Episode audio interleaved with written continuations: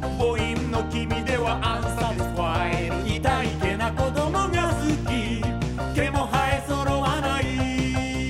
甘い匂いがす。るロリータ。僕はロリコンロリータ。僕は演出者かもね。河合の。僕はロリコン。タミセにて好評発売中ビタミセの URL は v-mise.com v-mise.com です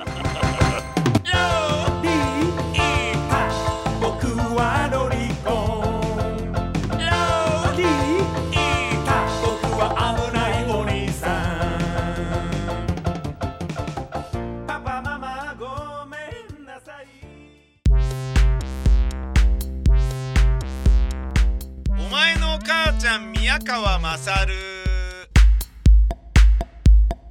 お前の母ちゃん宮川勝です、えー、ワブルボーイの再演をやることになりましてこれはですねちょっとまあ嬉しいっちゃ嬉しいんですよね。本日あの先ほど出演してくれる北沢ゆりえさんの、えーナレーション収録とか、えー宣伝の告知 VTR の撮影とかで、えーあったんですけれどもあのまあねブレイブというついこの間の公演で一緒だった女優さんとこうして再会するとねなんかあの不思議な感覚になりますよね。うん、なんかこう別れた彼女と会うみたいな感じもありクラス会で、えー仲の良かったお友達に会うような感覚でもあり、えー同窓会で、えー教え子のあの大人になった姿を久しぶりに見て感動する教師のような気持ちになったりとか、まあ、いろんな気持ちがありますが。あのーまあいちいち「トルネコの大冒険」と同じでね、えーいちいちリセットされていくものはあるんだけれどつまりゼロから作るということは変わりはないのですけれど恋愛と同じですよね。あの経験したことがプラスになっているようでだけれども次の恋愛ではそれがあの生かされるようで別に生かされることはないというね。うん、つまり人の数だけいろいろやり方がアプローチがあるわけでそういうことで言うと芝居もまさに同じなんだけどだけど「トルネコの大冒険」と全く同じで、えーここでこういうふうにダメになったというようなことはそこそこ経験値として残っているからつまり「ブレイブ」という公演で一緒にやった時にあこの人はこういうことを言えばすぐできるんだなとかねあこういうのはもしかしたら苦手なのかなとかいうようなのはあるからゼロからやるにしてもおそらく近道をたくさん歩むことができるだろうなというふうに自負できるわけでございます。ましてねあの主役はあの変態恋愛妄想男、えー野月さんですから、えー演じる奈良茶坊さんですから奈良俊介さんですから。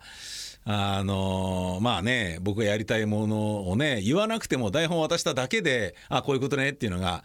あうんの呼吸で、まあ、うんさえも、えーなしで伝わるそういう相手ですからそのあたりはまあもう、えー盲信しているというかね、えー絶大なる信頼を置いてますので。あのとっても楽しみな公演ですね。今回はねつまり前回のみたいにブレイブのようにね、えーほとんどの人が初めてであったりとか瀬戸宏美は前に PH2 下流で一緒だったけれども、えーそこから数年経ってからその後彼女がどういうふうになったのかとかねえいうことも分かっていない中での再会だったからドキドキするものがたくさんあったんですけれど今回はもうね楽勝だと思うんですよね。あまあその言っちゃいけないな。芝居に楽勝なんつうものはないんだよな。あの精神的に楽勝ということですね。えー、と大丈夫かな？できるかな？みたいなドキドキはのそんなに前回ほどないだろうっていうね。前回はねもういろいろなことがねもういろいろありましたからねドキドキもしましたけれど。でもねあの最終的にはうまくまとまって自分の中ではかなり良かったんですけどね。あの女優がキラキラと輝く輝かせることができたような気がして自分の中では良かった良かったというふうに思っております。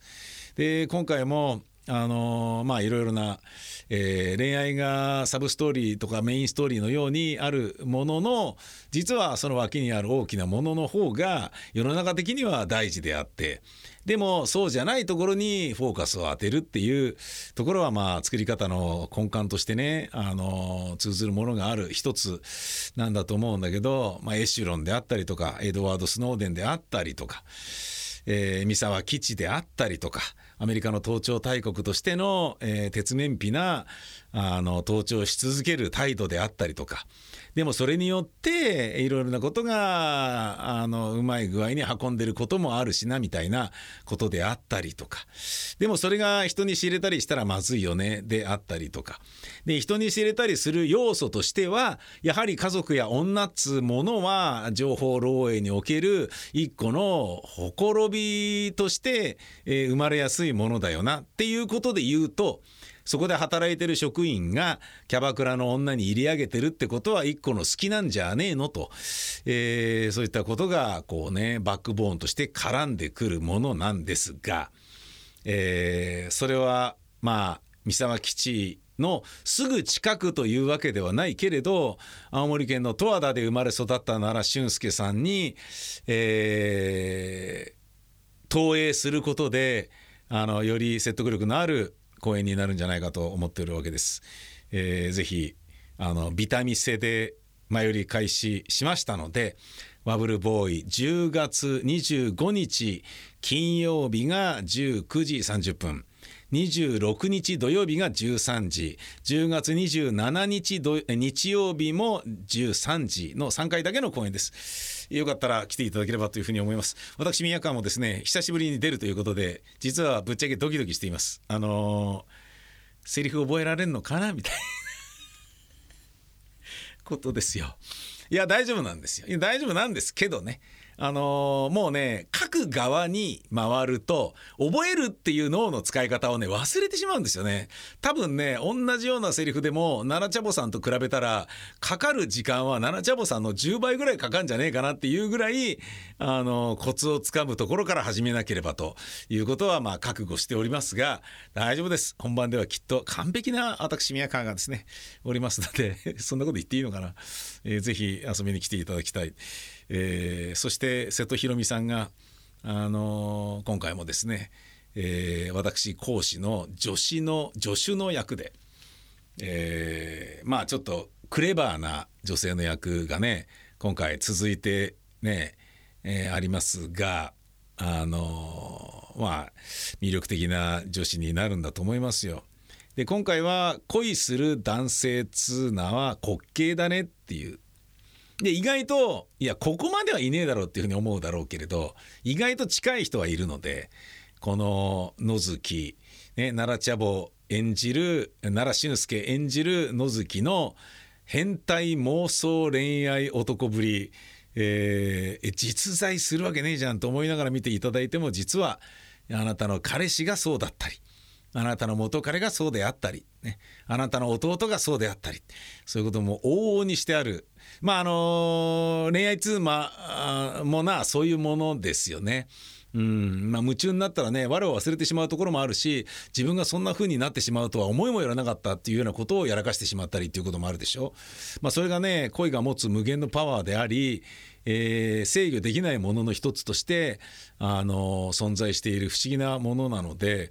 まあそれがもたらす偶発性やハプニングや人間の変革人格さえも変えてしまうような魔力、えそういったものを楽しんでいただけたらというふうに思います。まあ、僕は個人的にですねあのー北沢ゆりえさん演じる綾菜がですねあのーまああのね、えーそんなにナンバーワンのキャバ嬢っていうわけではなくそんなに人気があるわけではないキャバ嬢っていうそういう感じで書いていてね、えー彼女が「ん？何これ？もしかして私宮川さんにヒロインって言われたから引き受けたんだけど台本読んだらこれ何？ブスっぽい役じゃね？みたいなふうに北沢さんに思われて